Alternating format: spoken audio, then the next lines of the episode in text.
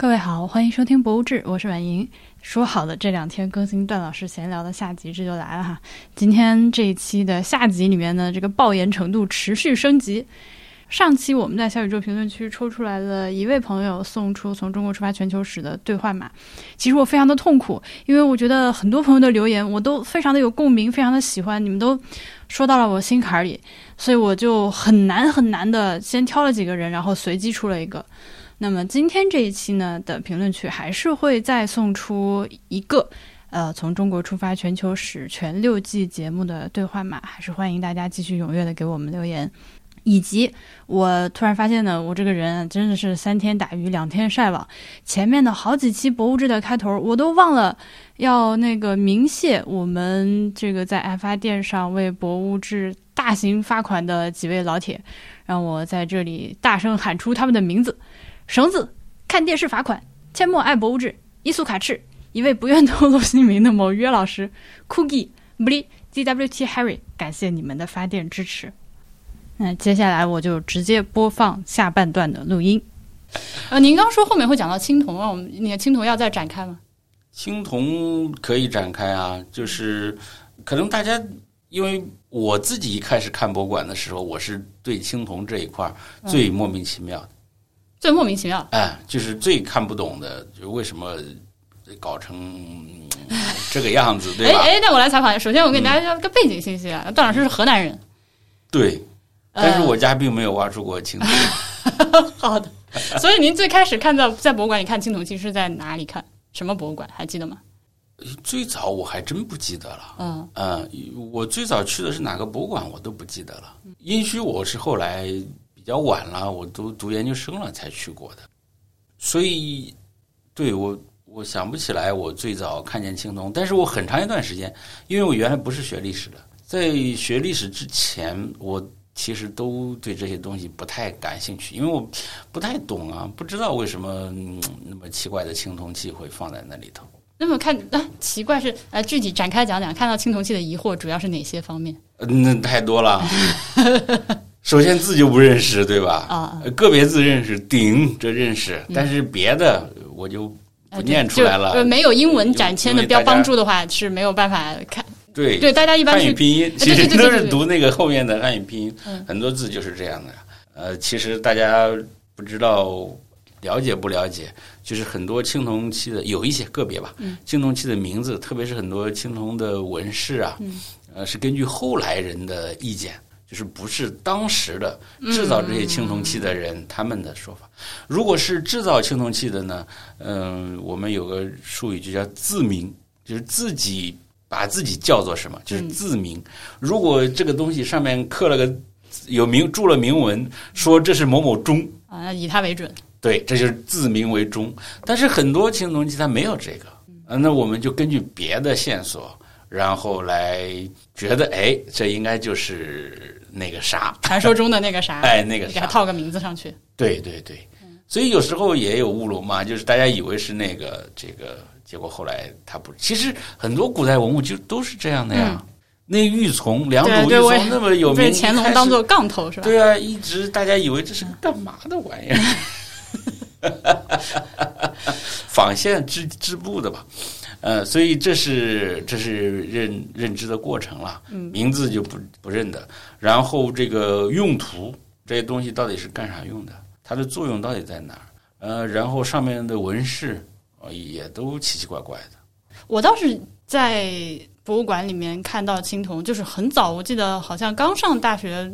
就刚上本科的时候去湖北省博物馆，嗯，呃，当然湖北省博物馆的那个青铜是非常精彩的，嗯，呃，那个时候感觉我看不懂，但大受震撼，因为就是觉得好看，就非常的简单的直觉，就是觉得那个玩意儿太好看了，所以而且一想到它的那个时间是那么久远的，然后就对他们的那个制造技术也铸造的技术也非常的觉得很神奇，嗯，然后那段时间大概是我的这个。这个这个这个这个爱国情绪。啊爆棚的时候，哎，对对对，也是曾经小粉红过几年的。对，呃，我觉得和在博物馆里面看到这些非常厉害的古代的，但是呢，那种那种觉得厉害是一种莫名其妙的觉得厉害，因为不懂所以觉得厉害。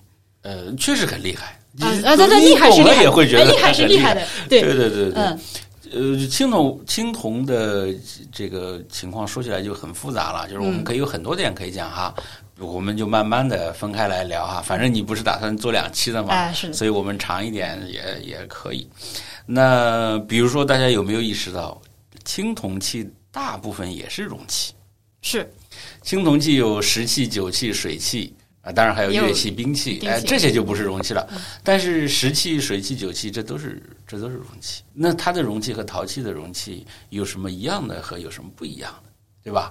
这是非常非常值得思考的问题。不知道大家有没有好奇心？那这这是一个。第二个呢，就是青铜器和陶器还有一点不一样呢，就是青铜器你经常看到一些套装。啊，对，一排一大大大小小。对对对，为什么？呃，陶器其实陶器后来也有，呃，这就是我们刚才讲的接近礼器的那种陶器，呃，那它也有套装。这个时候就陶鼎、陶豆那些东西，哎，对对对对对，也有，这是比较晚的时候了。那青铜器的套装啊，又是又是干嘛用的，对不对？然后呢，第三个呢，青铜器呢，其实是耗费了大量劳动的。套装这词，嗯，就是套装，是确实是套装。对对对，即使是专业术语，也会说它是套器，那也是套装嘛，就就那意思啊。对了，我这个顺便插插一句，这个既然都说这，我特别不喜欢就是把这博物馆这东西说的特别高大上，就是说起来，哎，对，我连个玩笑都不能开，我好像这个 您来对节目了，对，因为我听过我们节目，所以我知道这个风格是这样的。那我这里要再多说几句。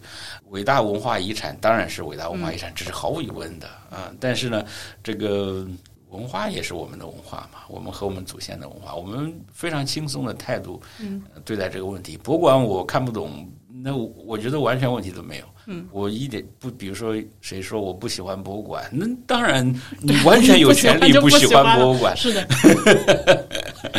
对对对，这个这个我们轻松的来。但是我刚才说到哪里了？套装的青铜器，套装的青铜器，呃，第三个呢，就是这个这个青铜的制造会消耗大量的资源，嗯，不管是它的原料啊，你比如说我在各个场合就介绍过啊，根据学者的研究，那殷墟的青铜器，它的铜料呢，很多可能来自云南，那你想想，在那个时候要运矿石从云南运到殷墟，运到河南北部。这是个什么概念，对吧？呃，那更不要提里面投入的这个人力的资源，那互相之间的协作，为什么呢？为什么这些人要把这些东西消耗在这些地方？其实这些就是属于我们刚才讲的那个比较大的历史图景当中了啊。那如果我再呃介绍一点更多的历史细节，我们刚才不是讲到青铜小刀吗？嗯，这个话是有所指的了，就是中国最早的一个青铜器。目前一般认为是发现于这个呃林家遗址的，这是马家窑文化了，在西北甘肃呃林家遗址的一把青铜小刀。可是，在西北地方发现的青铜器都是小件铜镜，然后这种铜刀，还有这个手环呢，就是嗯啊，就是类似这样的。那为什么中原地区的青铜器就是？四目大方对，可能会有些重器出现。对呀，二里头就是鼎了。现在鼎我们大概能知道，它其实原来先有陶鼎，那后来用青铜去模仿它的，那这是说明什么问题？对吧？它在社会当中的作用是什么？至于说它本本身这个东西是盛酒的呀，还是盛水的呀？呃，它的花纹多么精美啊？这个我觉得是第二步呃关心的问题。嗯嗯。首先是为什么要做这个？为什么要做这个东西？这个东西在社会当中的意义是什么？甚至有学者讲，呃，埃及人造金字塔，我们中国人造青铜器，和它的意义有很多相通之处。嗯，都是一个社会的最中心、最高的技术，然后消耗最多的资源，然后没有用的东西。对，然后在但是在这个社会当中，它可能起到某种精神骨干的这样一种作用。想做一些类比，还是算了。你想类比什么？求生欲，求生欲啊！知道我在节目里类比过，大家如果有兴趣，可以去看，可以去听一下。类比过刚才你没说出来的话。最近去了一趟洛阳，不过呢，洛阳博物馆里面最好的西周的青铜器都被那个省博和北京拿走了。哦，呃，它那个地方可好玩了，它那个展板上把我们洛阳出土的西周的青铜器一顿爆垮。嗯，然后只有几件，只有几件不是不是很行的，然后如果全部都在其他的地方。嗯，对，这个这个也是没办法了。嗯嗯，河河南我去的还真的，我最近你去过那个宝鸡的青铜器博物院吗？没，但是我但是曾经认识一个呃老师，他叫严志，也是来博物志做过嘉宾，他呃是在那个国家博物馆的一个策展人，然后他就是专门研究宝鸡青铜器的，然后他送过我一本那个宝鸡青铜器当时那个画册，哦，我就回去看的津津有味，然后全都是不认识的字。对，但那个真的超精美，只是看图片就觉得好厉害。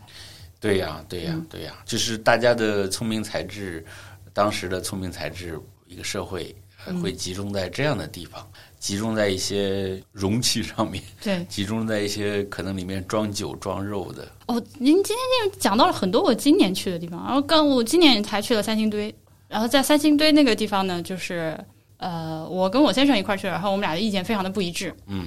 我是觉得三星堆呢，它虽然说有种种的遗憾，但是总的来说还不错。尤其是它的那个老馆，嗯，它是做成一个像旋转上升的一个参参观的路线。对，呃，一楼有一个很大的祭祀场景的还原。嗯，呃，我觉得虽然说它有问题吧，但它在就是氛围到了，气氛组完成任务。但我先生非常的那个不同意，他就觉得一个博物馆不应该搞气氛组。啊。然后他觉得你现在还说不清楚这个东西到底是不是用来做祭祀的呢？嗯，怎么能在尤其是那个老馆是就九十年代还是两千年初的时候就开馆了？呃，我很能理解他的想法，就是呃有一些博物馆会喜欢做一些场景模拟，对，嗯，但是这些场景模拟呢，说实话都是我们今天的这个想象。想象，嗯。嗯，可是话又说回来，如果不做场景模拟的话，好像大家就对于大部分观众啊，就连这个想象也没了。嗯，因为想象你多少还是有点凭借嘛。对。呃，我想只要是说我们这是这是模拟，我们这是推测，这是想象，呃，我觉得就哎，这个就是三星堆的问题，因为三星堆现在好像大家就是对博物馆比较感兴趣的一些朋友和听众。呃，大家提到三星堆的时候，据我的观察，大家是非常已经把这个事情当成事实了，就是认为三星堆是这个古蜀文明的一个实证。嗯，呃，就也非常确定的，就是把它当成事实的去认为，这个三星堆就是一个专门用来做祭祀的一个小城池。嗯，古代的文献里面记录的那些古蜀王啊，什么这几代人啊，好像都能对上了。我觉得博物馆或者说是我们的文博的机构以及文博机构上面的那个机构，把这件事情这么明确的作为一个事实来这样大肆宣传，是反正是不太好。呃，那这就不只是三星堆的问题了。嗯，呃，三星堆是这样，良渚良渚也是这样，二里头也是这样啊，所以呃，就是说考古，特别是在中国，从来不单纯。不是一个单纯的学术问题，其实业内证明很多东西。对，就是业内大家的分寸感是非常清楚的，哪些能说，哪些不能说，哪些话说到什么程度，其实业内大致上都是大家心里都是呃有数的啊。那但是他进入别的这个领域之后，嗯，那就是另外一个逻辑了。但是另外呃一点呢，我就也也在想这些问题哈，比如说我作为一个学术界的一个一个。微末成员，那么怎么看待学术界在这些事情当中的位置？嗯，我也只能说呢，就是学术界也只是社会的一个部门，就是好像我们也没有权利宣称，嗯，知识只能垄断在我们手里，特别是知识的应用只能垄断在学术界手里。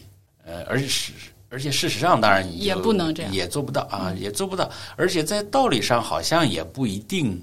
呃，就很正当，因为大家整个社会啊，但是你说社会有各个部门，也许有的力量他有他的想法，那是这个要具体去考虑啊，具体是去判断。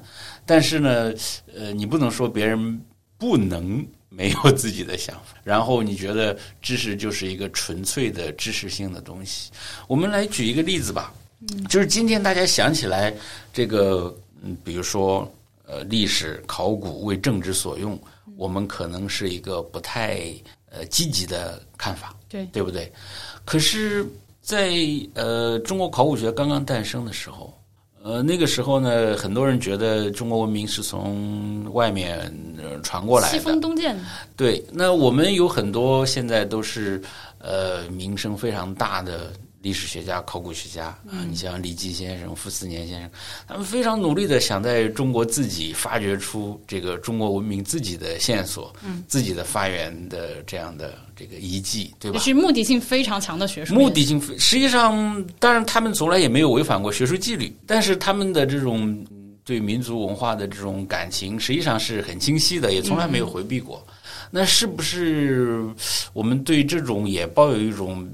因为他也是把学术然后用于政治嘛啊，我想只是呢，就是界限要清楚一点，就是学术的问题呢，你要让大家知道这是学术的问题。那学术之外呢，我们也学术界也有义务告诉大家，剩下的是学术之外的问题，对吧？嗯，我想这是要坚守的底线。呃，至于别的控制不了的东西，那也没办法，都控制不了了，你还能怎么样？那我还是很希望能有更多的像从中国出发全球史这么优秀的节目呢。对，其实这个呃节目，我们包括我们在呃节目的各个场合都提到过，就是专业人士的区别就是知道知识的界限。所以为什么我刚才也要也说，不但要告诉大家我们知道什么，还要告诉大家我们不知道什么。嗯，这个我想是一种比较负责任的态度。而且我其实想说的是，要大家专业人士要出来占领舆论高地。呃，对，就是我我不是觉得，我是觉得大家每个力量、每个人或者什么都可以说话，都没问题。专业人士呢，要更努力的。呃，就是你要把你的话说的更好一些，然后方式更多样一些，让大家爱听一些。嗯，那么你声音自然。它实际上，我们放宽了世界来说，也是个竞争关系。就是你的专业的人士和一些呃不那么专业的，呃，或者是和那一些比较感性的、比较呃文学性的那样的表达。呃，还有一些比较情绪化的、比较政治化的表达，呃，可能都是一些竞争关系。这个竞争不一定是公平竞争了，这个我们大家都很清楚了。但是呢，作为参与竞争的一方，我们还是要努力吧。嗯啊，只能这么说。那我们接到说，既然说到小朋友，哎，非常自然的过渡到下一个话题。太自然了，就是给小朋友做的这个博物馆里的中国历史。然后现在是除了我刚刚说过的那个价值博物馆那个节目之外，还有下学期。要到学校里面，就是真的去给中学生讲一些课。对我来之前就在做 PPT，因为我们学校的安排，呃，大学的安排，呃，派我去，这个真的是派，呃，几位老师吧，然后呢，到上海几所中学去开微课，就是微小的微，然后这一课呢，一门是六次，然后加起来应该是十二节嘛，每次两节，呃，题目可以自己选。然后呢，我因为负责历史方面啊，我就选了一个呃博物馆里的中国史。我特意很鸡贼的加了一个副标题，叫“如何看懂博物馆”。哎，你看，就是告诉我们的小朋友，那个博物馆为什么放这些东西？嗯，博物馆为什么放这些瓶瓶罐罐？为什么放这些大鼎？呃，为什么放这些画儿啊、石碑啊什么的？哎，又是日常羡慕城里小孩的一天。就是，所以是只去一所学校，还是好几所学校都要巡回讲呀？三所学校吧，每所学校讲一遍。所以我这个学期的那个上课任务是很重的。我除了刚才讲的那个中国古代史的课，嗯，呃，我还有一个中国古代文明的课要上，我还有这个博物馆里的这个课要上。那博物馆的这个课程是多大的孩子呢？初中生？高二？高高中生？嗯，高二的学生。那我觉得好像现在给高中生讲历史方面的东西，其实门槛已经蛮高的了。这个是我自己的。对，特别是比较好的中学，这个我们也必须得说，这个教育资源的分配确实是太不均衡了啊！就是在大城市里面比较好的中学，他们能这些孩子们能呃得到的教育，其实是非常优质的。是的啊，非常优质。包括我们招生啊，我们也感觉到，就是不同中学，也许大家在考分上，那当然是另外一个排序啊，但是不同中学出来的孩子。呃，他的见识是完全不一样的。嗯嗯但是我也得说另外一面，就是这个人将来他的成就如何，然后他自己过得幸福不幸福，他对这个社会是一个正面的价值还是一个负面的价值，跟他受到的教育资源优质不优质关系不是那么大，哎，本小镇做题家此处鼓掌。关系不是那么大。大家说到底都是在一个竞争性的环境当中长大。我认为比较重要的就是你如何对待你身处的这个竞争的世界。哎，我们为什么突然间说到就拔高到了这里？呃刚刚在说什么？拉回来，拉哎，我回来。哎哎，对了，再我再问一个问题，那这个这个课程到时候会有录音录像放到网站，这样其他地方的小朋友也可以看到，也不是小朋友，高中生也不能算小朋友。不会，但是我会写成书。哦哦，提前打书了。对对对对对，你想想啊，我都上一门课了，我如果不写成一本书，不是很亏吗？对啊，要还是要落实到一个成果上。对对对，而且那个呃六次课嘛，嗯比如说我每每一节写个两万字，这刚好是一本小书。其实我中午刚接到一封邮件，嗯 竟然已经有出版社知道我在开这个课，然后来联系我。文风就来了。呃，不是，只能说大家工作都很努力，在拼命的找各种这个工作机会。呃，所以也许我上个要上个两三轮儿，就只上一次肯定还是不行。关键是你得看孩子们的反应。反应对啊、就是你讲这个到底是呃超出了他们的知识水平，还是说他们都知道，觉得你根本没有什么高论？嗯、这个是要放在实践当中去检验的。我来给大家念一下这个教学内容安排，这能念吗？能念能念。哎，教学内容安排，我就想，真的是，我真的非常想去蹭课。哎第一课是泥土与石头，历史和博物馆都从他们开始。然后这课就是讲石器、陶器，新石器时代，哎，很可能很多东西和我们刚刚讲的东西有一些对对重合。嗯，然后第二课是青铜器家族，当一套大锅成了文明的象征。这个讲的是那个九鼎传说。嗯，呃，其实我们呃全球史的听众应该知道，我在节目里讲过这个啊、嗯讲过这个事。然后第三个是文武分工，帝国诞生。哇，这个就我感觉这一课涵盖的内容好多啊。对，这个是呃我比较想讲的一个话题，就是刚才你比如说刚才我们讲的那个王朝时代哈，就是好像我们觉得我们对王朝时代的历史是比较了解的，但是我们对王朝时代的了解呢，可能是一系列的这个一系列的人误解吗？和呃啊，和大事。打什么对吧？打仗了，呃，改朝换代了，呃，重要人物了，是由这些构成的。嗯嗯但是这个王朝本身到底是怎么运行的？嗯平时到底是怎么运行的？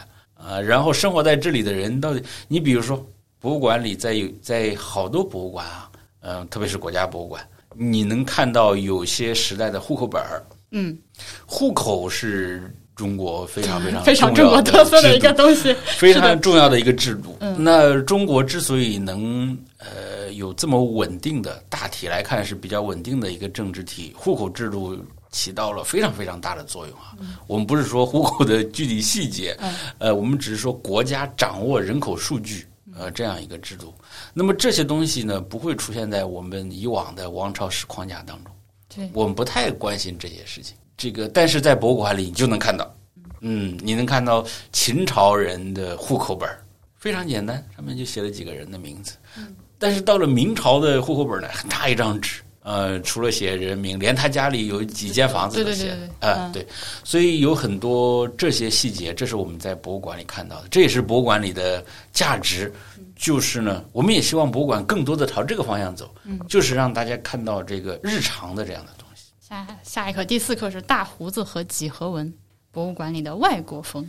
我们的博物馆特别希望，呃，特别喜欢展示中外交流和民族交融的内容，对，特别喜欢展示。这个是这一节就是专门来聊这个的。然后第五个是为什么素雅才是美，文物中的文人趣味，书画呀、瓷器啊，可能会尤其是会有宋词之类的这种，对对对，对 素雅才是美了，肯定不会讲乾隆。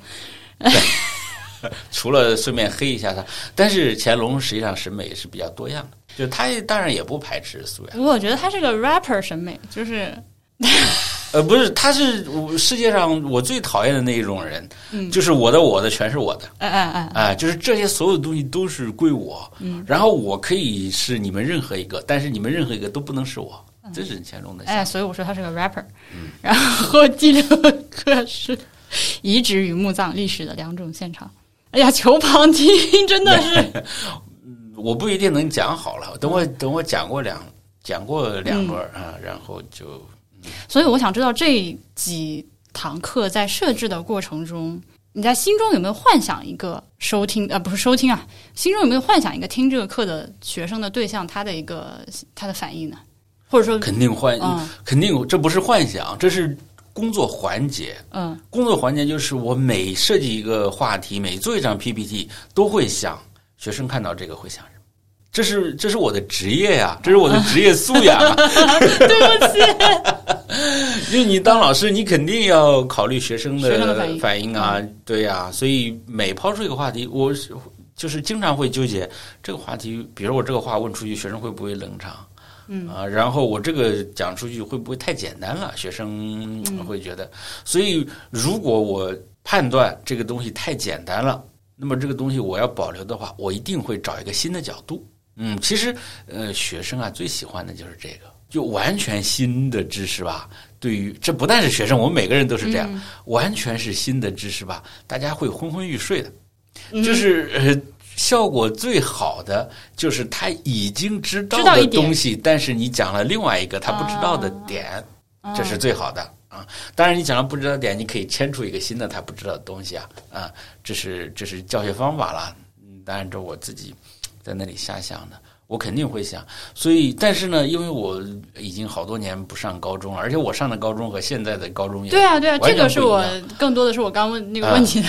对对对，也完全不一样。所以我我只能为什么我说要上过两轮才能写书，就是试验一下嘛。但是因为我自己也有小孩，我自己小孩也上高高一了，呃，所以我大致也能想象，嗯，就是他们。是个他们的知识储备是个什么状况？嗯，呃，比如说，可能他们大部分人都去过，呃，或多或少去过博物馆。上海的学生对，因为他们在要求，对对对，但是可能就处在这个，呃，去了，但是不一定看出啥门道，嗯，或者是去了也只是随大流，但是提不起兴趣，可能处在这个阶段啊，所以我才选了这么一个主题。来讲，本来我可以讲别的呀，我也可以讲全球史，我可以讲我的古代文明啊，我都可以，我都可以讲。但是我想了好久，觉得还是博物馆这个可能比较适合他们。而且他听完之后，可以再去博物馆去验证这件事情。对，嗯，而且我打算出一个题，就 是天哪，就是你想一下，你周围的环境。嗯，然后比如说过了一千年，你觉得还有什么东西能留下来？哎，这个问题我经常想。然后你，如果你是那个时候的历史学家，你通过留下那些东西去复原你现在的生活，会有什么样的偏差？对吧？因为你很多东西看不到，比如说作业本可能都没。对啊，作业本还行，就每次想出来的结果都是很悲观的。嗯，所以我们对古人也是有一种抱歉心理，就是我们理解的古人。和他们的真实生活一定有很大的距离，而我们呢，还信誓旦旦的把对他们的这些错误理解，我们并不知道他这些理解错了，写在论文里，写在书上，写在博物馆的展板里，电视里天天说，所以很抱歉，向向天空说一声私密马赛，对不起啊，对不起啊，但是我我也只有这么本，只有这么大本事了，嗯，对对对对对，对我们现代人的问题在于。呃，我这话说，而我们现代人可能有个问题是，以为自己所有东西都留下来了，嗯，以为自己的聊天记录是啊是可以存下来的，或者我们的某一期节目是可以存下来的，嗯嗯，但是实际上大概这个是肯定存不下来的。呃，可能吧，就是今天我们看过去的资料啊，它经过很多层的过滤，呃，时间的过滤，也有人为的过滤，嗯，然后甚至也有歪曲。哎呀，我有时候。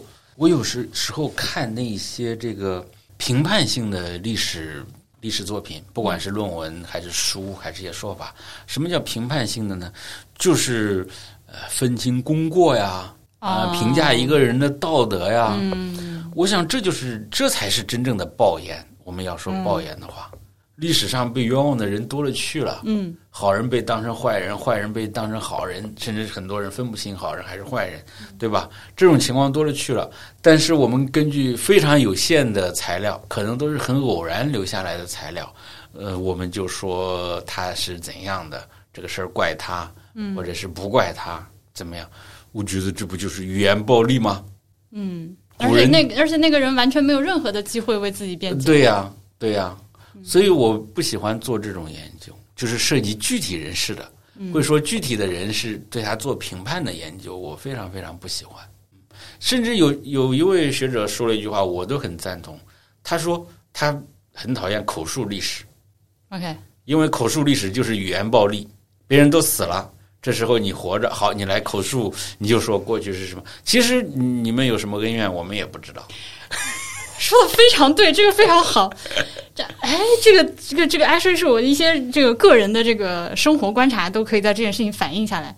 因为呃，就是你知道，当一个年轻人知道这件事情上有口，这个世界上有口述历史这件事情的时候，嗯，你可能第一个反应就是，哎，我要回去采访一下我爷爷奶奶，嗯，对吧？对，然后就试图去问一下他们小时候发生的一些事情。对呀。然后我做了一些尝试之后，就发现，我觉得他们的叙述。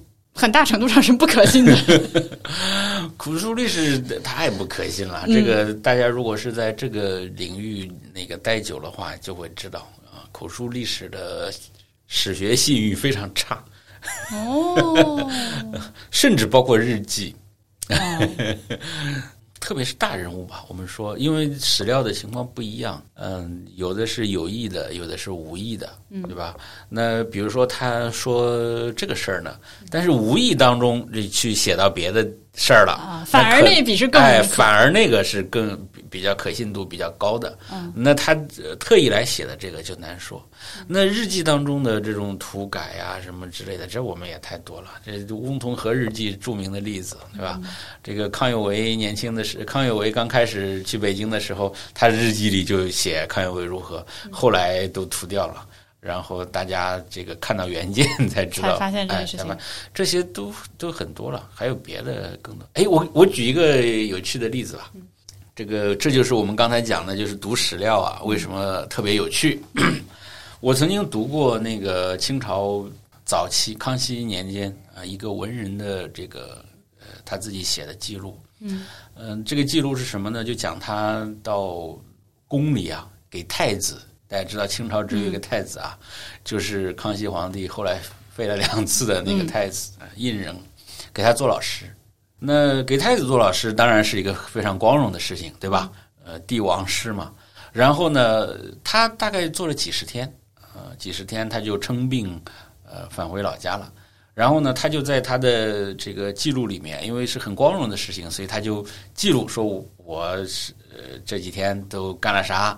呃，多次受到皇上的亲切接见。嗯，呃，皇上问了我什么，我对答如流。呃，然后 皇上让我写字，我下笔如有神。然后就类似这样的嘛，啊，就写了很多。然后呢，等到别人为他写传记的时候呢，那当然他自己写的嘛。别人为他写传记的时候，就把这些全都照搬了下来。呃。就还给他总结，就说他到那里受到皇上多么待见。你看看我们文人到这个地步，是不是已经登峰造极了？看看我们这人多好，对吧？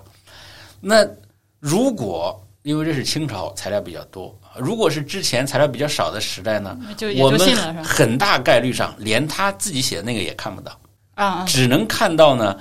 连他的学生给他写的传记，我们也看不到。我们能看到什么呢？就是他这个东西被改编、摘编几段，放在那个更大史书里面。我们很大概率只能看到那个。那当然可能就会依照这个写了嘛。但是呢，很不幸的是，清朝史料很多。清朝的这个宫廷里的起居注，呃，基本上完整的保存下来。康，特别是康熙朝的起居注是非常非常有料的。嗯，如果大家想了解清史，想看史料，想看有趣史料，我就推荐《康熙起居注》，就记载康熙整天说什么，做了什么事情。结果一看呢，这个情况完全不一样。嗯，他去这个当老师呢，皇帝对他非常非常的鄙视，非常看不起。呃，一个呢是，呃，皇帝出了题，然后让他做，就做的很差。呃，让他作诗呢，把这个韵都没用对，嗯，啊，这是那这当然这是很很低级的错误了，哎，然后呢，他又非常非常的耳聋，啊，就是皇帝说什么他都听不见，所以他自误以为皇帝很喜欢，然后皇帝还让别人传的话，就是你问问他什么什么什么，他也就是 老打岔。这个 HR 部门要负责任的，谁给皇帝找来这么个老师？这就是第三个问题，嗯，就是推荐他的呢是他的同学啊，这个同学呢卷入了他的同学官很大啊，卷入了当时的政治斗争，嗯，那他的同学呢后来也写了很多东西，最后你会发现呢，因为起居注是站在皇上角度来写的，嗯，起居注里的文人大多数都像小丑一样，而文人自己写的文人呢，大多数都像圣人一样，文人到底是小丑还是圣人呢？我们觉得那介于小丑和圣人之间，对吧？两边都看看，既不是小丑，也不是圣人，他其实就是个普通的，可能自己觉得自己了不起，但是也有一身毛病。那肯定读过书，但是读多么好也不见得，对吧？肯定是这么一个这个角色嘛，啊！但是通过各种各样的材料印证，那我们就能呃知道。啊，原来当时大概是这么一回事儿，而且背后还涉及一些政治上的东西，他没敢写在他自己的那些记录里头去的。嗯嗯，哎，我其实非常好奇一件事情，就是现在还有没有每天的起居注？好想知道，想看。金上今天拉肚子。我觉得是没有的，因为到乾隆时候，乾隆就。觉得这个东西不能这样记下去，暴露的信息太多了。对对对，你知道康熙起居注还有满文本和汉文本呢，因为他平时是双语朝廷，就是他有些话跟满人讲是讲满语，跟汉人讲讲汉语，还要翻译呢。嗯，呃，互相翻译呢。那这两个版本内容不一样，满文本记载的康熙就更质朴一些。就康熙这个大家知道，康熙晚年过得非常不幸福嘛。嗯。因为他的继承人的问题啊，所以他心情很差，就记载他各种各样的自虐，嗯，呃，就觉得自己这个扇自己耳光，呃，各种各样的。但是汉文本呢，就当然这些就不会啊，就不会。这个有很很很好的论文来研究这些，大家有兴趣可以去看。嗯，我觉得啊，OK，我不能，我觉得我啥也不知道，但是听上去感觉好像是和两种语言的本身的。语言语言的色彩是有关系的，就是你一旦用这种语言，你会发现这种语言不适合记录这样的事情。对，对，这是非常有意思的一种啊一种话题。嗯，这个，哎呀，既然说到这个，我们再岔开一下。好，你比如说这个，呃，近代来中国想要做生意、打开中国大门的这些欧洲人，嗯，那么他们给中国政府或者甚至给皇帝写信、写报告，嗯，写报告，当然他要想办法写成汉语。那这时候就来了，那有一种呢是呃，一看就是中介中间人写的，嗯。啊，这个中间人呢可能是买办，总之是汉人，就是中国这边的以汉语为母语的这样的人写的。啊，这样的写的文件呢非常的恭顺，呃，虽然在。欧洲语言的原件里头没有任何或者是比较少这种卑躬屈膝的东西，但是呢，这个汉文写的太流了，对吧？简直是像本能一样，如水银泻地啊！一堆拍马屁的话自然就流露出来了。那还有一种呢，就是你看是汉语水平很差的人写的，嗯，那也许他是个欧洲人。啊，他就学了汉语，也许呢，就是给这些是中国人，但是是给这些外国人打杂的，他不是那种文人，嗯，那他写的就没有那么多啊，就没有那么场面化，没有那么多场面化啊。所以，即使同样是汉语，这个表达出来的这种政治色彩，嗯，呃，可能区别也很大。语言确实很重要，很多摩擦都是为了语言，都是因为语言嘛。你有没有没有这个感受？就是。我们的日常生活中，我发现有些话拿中文说不出来，非得拿英文说。嗯，尤其是表达强烈情感的话。呃，这个《围城》里面不讲了吗？他说没看过《围城》，对不起。对啊，他只敢躲在外国文里说这个字儿。哦，对啊，他说，嗯，这个落款说你的虔诚的方鸿渐，这在英文里就完全没问题，写成中文就非常的肉麻。嗯，是的，是的，对吧？我们刚扯什么扯到了这里？对，已经找不到前面的线头在哪里了。没事，我们线头太多，我们可以随便拉一个过来聊。嗯，那就是您刚提了提了一句，现在是有个上高一的女儿，嗯，她日常在家的时候会会给她上课。你开玩笑，他不给你上课就不错了。上？哪个？如果我们听众当中有哪位父母可以给自己青春期孩子上课的，请留言告诉我，我一定要膜拜你一下。现在上海不是也也有双减政策吗？这平常之前是上补习班的吗？对，我们没有上过，所以我们成绩不太好。哎，你看，我就发现这个这个一说就是我们，嗯，哎，这个主语非常的家长特色。对对对对对对对对。所以也并没有任何的尝试在家里给孩子上一些历史方面的，或者一些看电视的时候做不到的事情就不要做，这是我的人生格言。那但是和他的日常交流应该会启发到一些，就是咱们刚提的下学期要去学校里面讲的那些给孩子们的课程。日常给我的启发就是青春期孩子太难搞了，所以我要认真的备这门课，我要好好的准备一下。嗯，但是实际上，呃，这个阶段的孩子的求知欲非常强啊，就是如果他们喜欢上哪样东西，其实他的钻研的程度，呃，是就是他们愿意付出，呃，真的付出精力去去去想这些，付出脑力嗯去想这些事情。其实大学也是，大一的孩子就很那个眼光啊、眼神呐都不一样，金光闪闪。大四的学生就目光暗淡，所以我老老在反思一个问题：为什么大学老师总在抨击中学教育？就说中学教育，你们送上来的这些学生不行，灌输了一堆教条，然后我们还得这个去把他们这些教条从脑子里清除出去，这不对啊！更应该反思的是大学。为什么大一的孩子进来都是对生活充满了好奇，大四出去全都变成老油条了呢？大学在大学他们究竟遭遇了什么？我在回想自己的大一生活。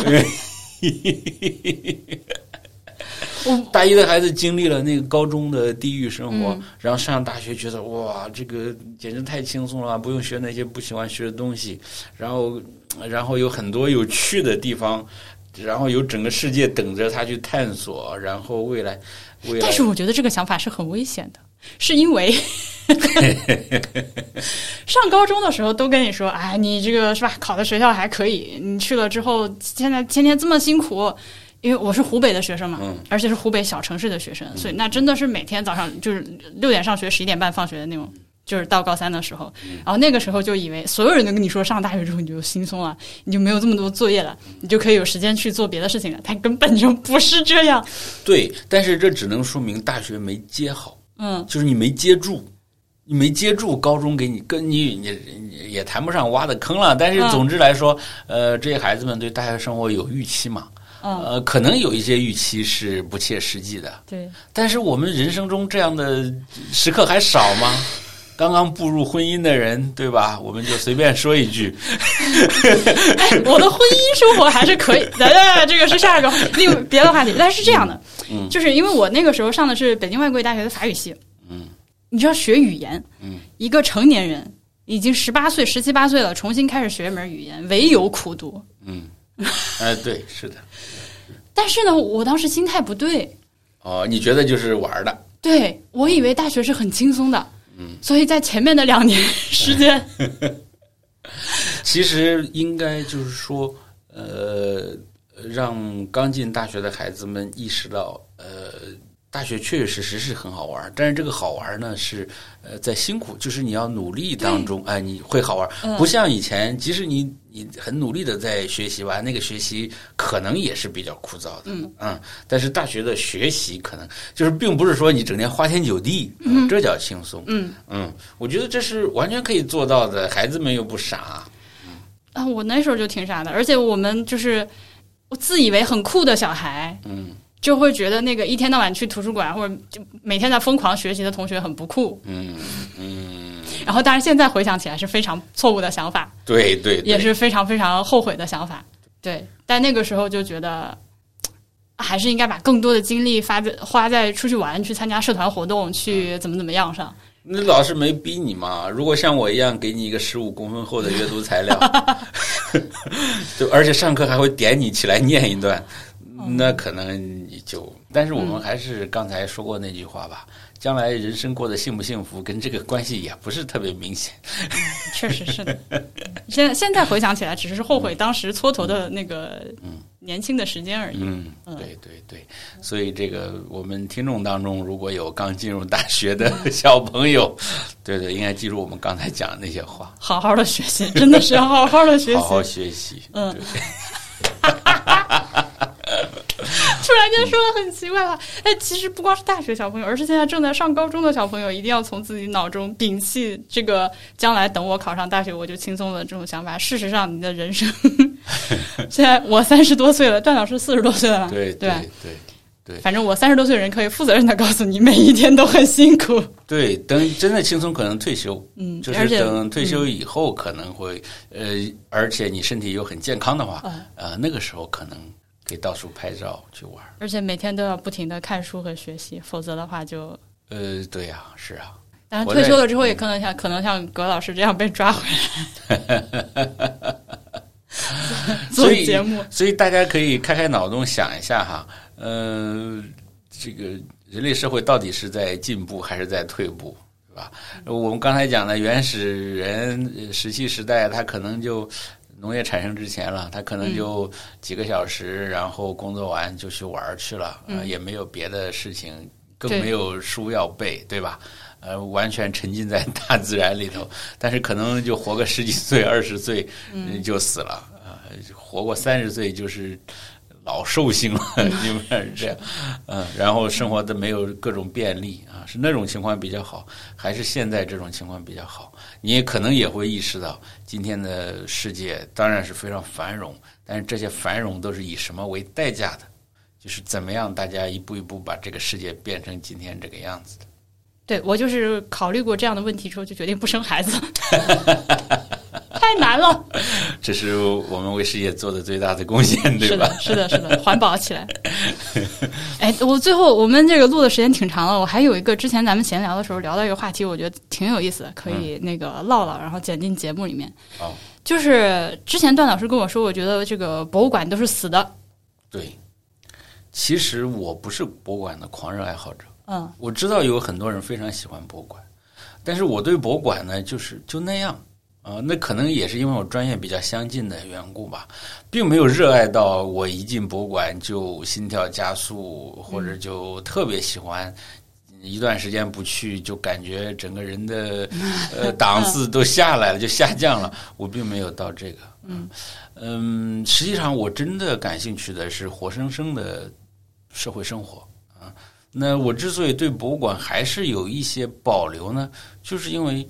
博物馆是碎片，这个没有问题，因为这是没有办法的。但是目前呢，呃，当然也是出于我们都理解的原因，他把这些碎片呢就保护或者封闭或者和人隔离了开来。嗯，啊，我不是说这些文物都应该放在外面，大家随便摸随便玩，那个也不现实。嗯，但是也许有一天，呃，技术进步，观念改变。呃，我们在博物馆能有更多沉浸式的呃体验，就是我们更能和这个呃过去的生活亲近起来，嗯，而不是现在这样，好像把这些东西给供起来。嗯，其实说实话，我不是特别，就是我觉得吧，正像我对人类目前人类社会的整体判断一样，嗯，这个整体判断就是目前我们还处在一个非常。初级的，或者非常低级的，或者非常不文明的发展阶段，呃，其实我们的博物馆目前可能也还处在一个比较初级的发展阶段。我们期待未来有更人性化，然后有有更好的、更温情的这样的，也许它不一定叫博物馆，可能叫别的这样的东西出现。这两天我看到有朋友在这个别的群里。发了一件事儿，我觉得挺有意思的。就是他说呢，他见过有些地方啊，在国外有些地方有老人乐园，就是这个老人在里头干嘛呢？这个老人在里头，这个可以看他小时候看过的电影，然后呢，吃他小时候吃过的东西。好难过。当然这是很年龄很大的老人了。哎，其实你想一下，哎，我先让我说完吧。嗯。然后呢，他还可以，这不是说让他沉浸在过去，然后他还可以做任务，做任务来挣分儿，然后互相竞争，然后这些任务呢，就是呃，可能一些新的让他学习的，或者是大家共同做的一些东西。嗯嗯，其实呃，这样呢。可能不太适合，因为你太年轻了，可能想象不到。哎，对你想象不到。但是，假如说呃一些风烛残年的人，呃，最后的时间呃也不太多了，那么我相信这些是可以让他非常非常开心的事情。嗯，所以是不是？当然，我们不是说所有人都要像这些呃老人这样生活了。但是我在想呢，是不是也有可能未来会过渡到会产生这样的这样的博物馆？就是实际上我们可以返回去，嗯，体验这个不同时空中的人的生活。现在的博物馆只能体验不同时间的，就是一些碎片了，不同空间之间的这样的。互相体验恐怕还很少吧，对吧？嗯，比如说，我想了解一下，呃，两河流域这个这个石器时代人的生活，那我要么去两河流域，要么去帝国主义的 博物馆。博物馆，呃，对对对。但是未来技术肯定可以实现，就更多的我们可以在不同人类文明的时空中穿越的这种感觉。您这个比我乐观多了。呃，当然，它也许后来变成一种呃我们所不知道的，嗯，网络的枷锁也有可能了，嗯嗯。但是我是觉得，起码在这条线上是可以部分实现的。我觉得，如果能有像 HBO 这样的团队，就或者是比如说就娱乐工业的那些人，或者是游戏公司的人来做这样的工作的话，相对来说更容易实现一些。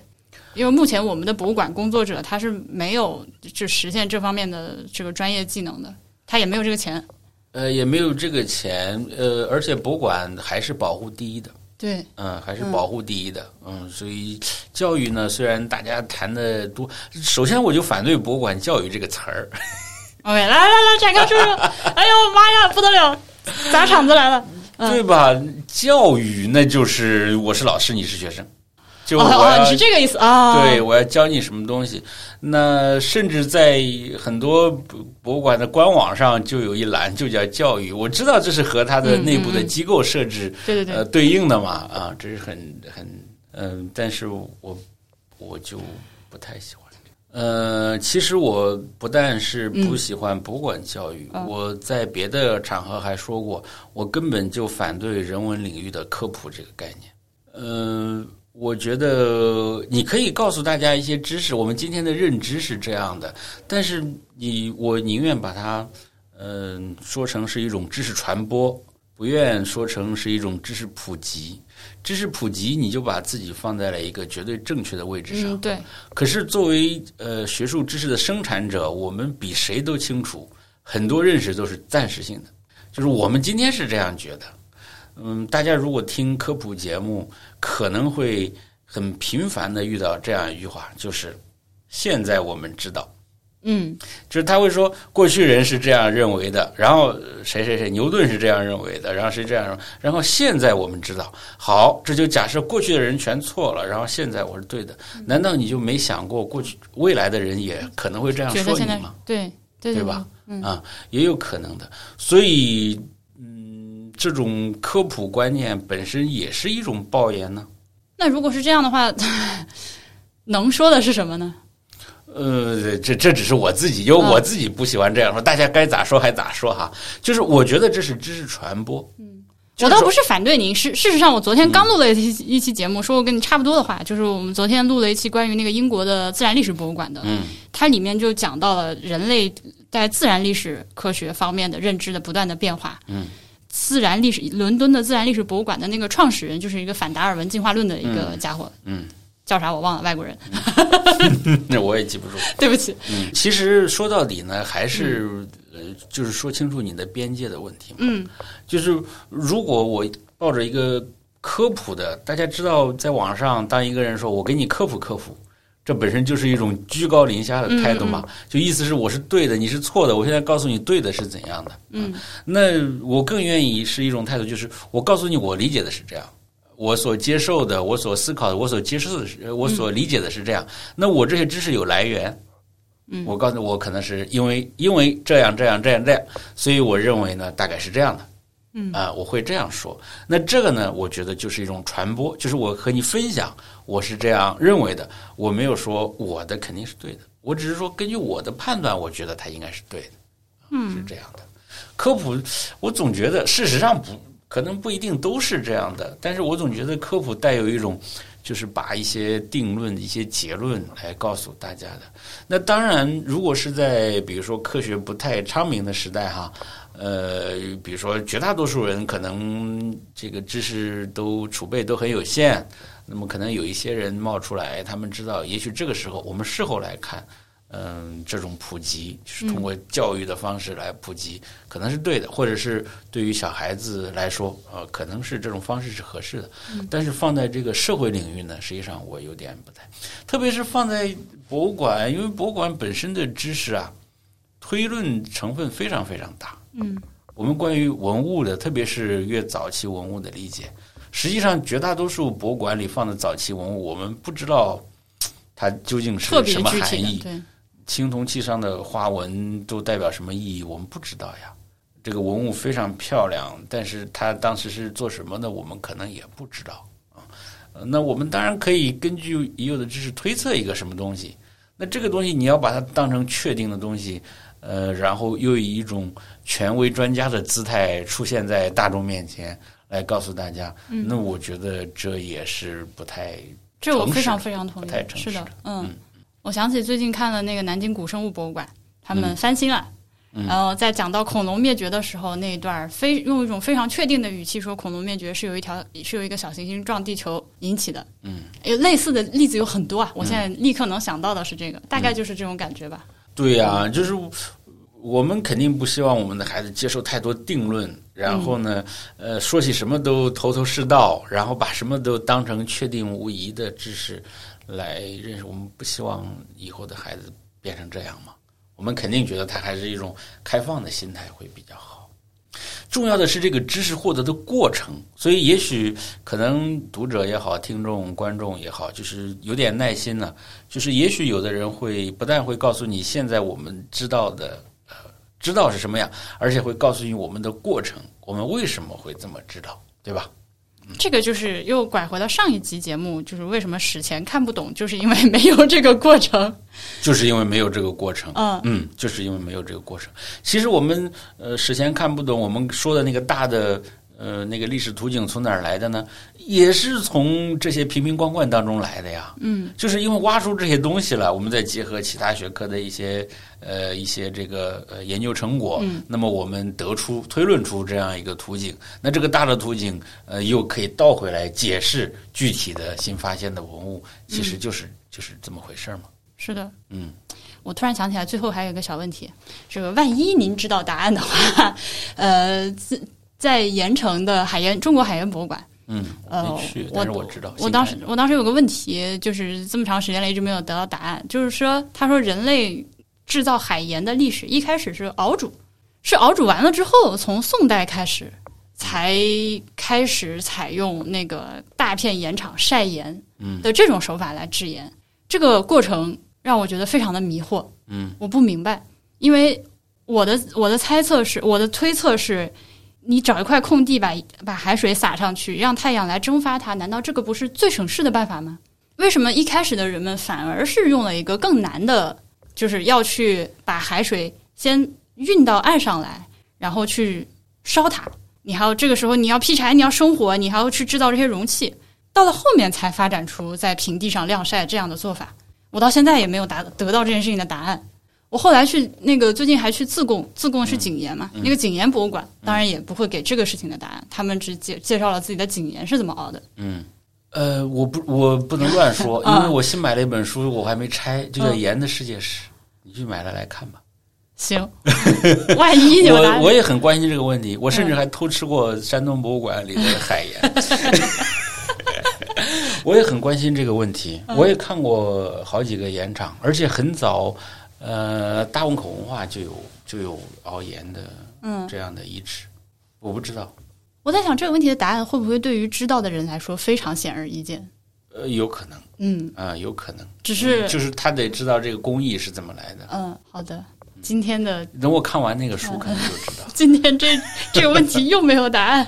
对对对对对，自贡也非常有意思，自贡也非常有。听说那里还有一口盐井在，深海井，哇，那个井太有意思了。那个井我之前还特地专门为它录了一期节目，而且那个井是，呃，它的讲解员是真正的会从地下一千多米深的地方打出一桶卤水，在你面前把那个卤水放出来，你还可以尝一下。哦，对，而那个就是光绪年间的井线台在用，嗯，然后它旁边还有一个大的工坊，里面有八口大锅，嗯，那八口大锅是在用的，在烧的，二十四小时不停的在烧的。哦。呃，对，他每天这个盐厂还要生产两吨盐出来。哦，嗯，但是它现在是等于是作为呃遗产来保存下来，那个盐还可以买哦。还是商业。盐嗯，哦，哎那很有意思，对的。我要去看，因为那个我去之前没有做任何的功课，嗯，也没有想到。呃，它是这么一个状况，我这深海什么鬼名字？然后我进去之后，哎，看到打水，我首先已经开始兴奋起来了。呃，谁想到上了二楼之后，哇，两个光膀子大汉正在那边哦 抄盐、熬盐。这个地方真的是意外的收获。对呀，我其实我就喜欢看到这样的，就是他还在活着的，对，就是哪怕你做一个表演项目，我嗯觉得也很好的，嗯就是这些东西就不要真的死亡。嗯，其实，在日本有很多这种东西，是的，嗯嗯，嗯，我们现在很多都都都不在那个什么，结果看得你糊里糊涂，就是特别是很多细节，工程上的细节，这些东西呢，就哎呀，我们刚才讲了很多历史的功能，对吧？但是我也要最后说，就是我们的博物馆太强调历史了，就是他觉得它就是一个讲历史的东西，但是其实不是啊，博物馆讲的是整个人类社会，嗯，讲的是整个世界。你这里面有技术的东西，对吧？有生活的东西，有各种各样的所有的东西，其实都可以从这里头来来来找的。这一点非常重要，而且这是我一直在做这个节目过程中遇到的一个很普遍的反馈。嗯呃，我认识新的，就是遇到新的人，我想给他安利我的节目嘛。嗯我说我在做一个关于博物馆的节目。嗯，那么一般来说得到的几个反应就是，要不然他以为我是搞艺术的，嗯，对就是对吧？他要不然他以为我是搞考古的，对啊、要不然他以为我是搞文物鉴定。对，他会很有前途的职业。对他会觉得你这个东西就里海里面都是价值连城的，就是我这是我最常收到的几样反馈。嗯，嗯对呀、你比如说，其实过去我们，因为我们过去马克思主义史学看重这个经济基础哈，嗯，过去还比较重视生产嗯，呃，但是其实呢，呃，生产的现在要么有些被纳入什么非物质文化遗产了，还有人在弄一下，嗯，但是大多数好像现在关心的人不多。那你农业生产，呃，渔业生产，刚才我们讲的盐。那各种各样的手工、手工业、手工产品，其实大家肯定都很感兴趣的，嗯，并不并不见得说我只要看那些高大上的文物。哎呀，说到这里，我要来一个正式吐槽，文物这个词儿嘛，就是文物这个，现在大家对文物的理解呢，和那个原来那个古董的概念有非常可疑的精神联系。嗯什么时候完全剥离了古董的那个概念，嗯我觉得我们的博物馆就长大了。说的好，因为我们在节目里面是绝对尽力去避免使用“文物”这个词的。嗯，就什么镇馆之宝啊，哎什么这国宝啊，什么就这些东西呢，总是觉得文物它应该是一个一言以蔽之。虽然它从来也不敢说是是一个值钱的东西，嗯但是它和那个古董商眼中的值钱的东西区别不大。对 对，这个要彻底划清界限。咱们一般是说展品或者藏品嗯，artifact、object，嗯。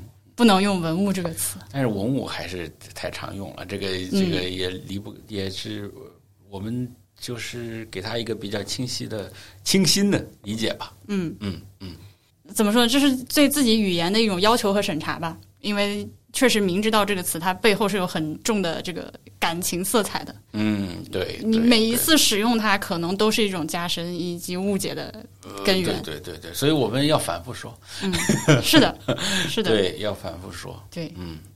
有机会再来吐槽一下《镇馆之宝》和《国家宝藏》那个节目，好吧？我们这个扯了这么久，好，必须把它剪出两集。能剪能剪够两集吗？We'll see。因为中间扯闲篇的废话还挺多的。对对对对对，是的。但是我们可以这样，我们可以在标题里面大字写上“闲聊”。呃，最后再那个提醒一下大家，记得去看理想的这个 app 上面，呃，收听《从中国出发的全球史》这个系列节目。并且呢，据可靠消息，这个节目要出书的。我现在非常出书，非常非常期待书出出来之后，呃，再来打书上这个上个节目，咱们再聊点别的。呃，如果大家有什么对段老师想提的问题的话，也那个踊跃的留言。如果大家的问题够精彩的话，我们再抓他回来录节目。好吧？好的，好的，好的，那就感谢大家的收听，我们拜拜，再见。好好好，大家呃，我要跟大家说再见，同时大家忘记我的爆言。哎，邓老师除了这个节目之外啊，他还上了很多各种播客去串台。呃，对对对对，各种爆演。嗯呃，以及 B 站上有那个视视频直播的回放，大家也可以去。但是视频不要看，对啊？为什么？嗯，这个掉粉呐。哎，不过这个话说回来，我当时看视频之前，您的声音和长相在我心中也是完全就完全不是一套的。嗯，这大多数人都这么说。嗯嗯嗯嗯，对。但是一想，我自己和我自己声音也对不上，我就心里平衡了。每个人，你发现没有，在录音机发明之前，全世界所有的人都没意识到自己听自己的声音和别人听自己的声音是不一样的。那不然呢？录音机发明之前，大家有什么机会听到自己的声音？哦哦哦。对不对？OK，嗯，我就记得我小时候第一次上高中，第一次有了这个录音机嘛，Walkman 叫什么？随身听。啊 ，OK，就那玩嘛，然后然后录自己的声音，然后发现竟然是这样，就非常震惊。嗯，因为你太年轻了，可能你从小就呃，就就就在别的地方听到自己的声音。那我没有，我也是，就是最开始尝试把自己的声音录下来，就是在磁带上。啊哦，那你还经历过磁带时代？那必须经历过磁带时代，就是。对，就是觉得啊，我的声音是这样的呀。我我小时候还是一周是要上六天班的。哦，立刻感觉年龄差距失敬失敬，缩小了很多，是吧？对对对，嗯嗯，但是那个时候，因为就录下来，可能从小就。听，然后后面去学校那个合唱团，所以唱经常唱歌录下来。哦。然后听听，觉得可能对自己的声音比较习惯。但我确实是听不少这个做播客或者是其他就是做节目的朋友是听不了自己的声音，我看不了自己录像的，觉得奇怪的。对对对，是的，是的，我也是经历了长期的心理建设，才能看自己在屏幕上的样子。从那以后，我的性格就变了，变得好了很多。因为你都能接受自己的样子了，你对这个世界的接受度提高了。这个，我其实和大家这个呃介绍段老师的时候，我经常会说一句：段老师是一个长得像《星球大战》里面小熊人的人。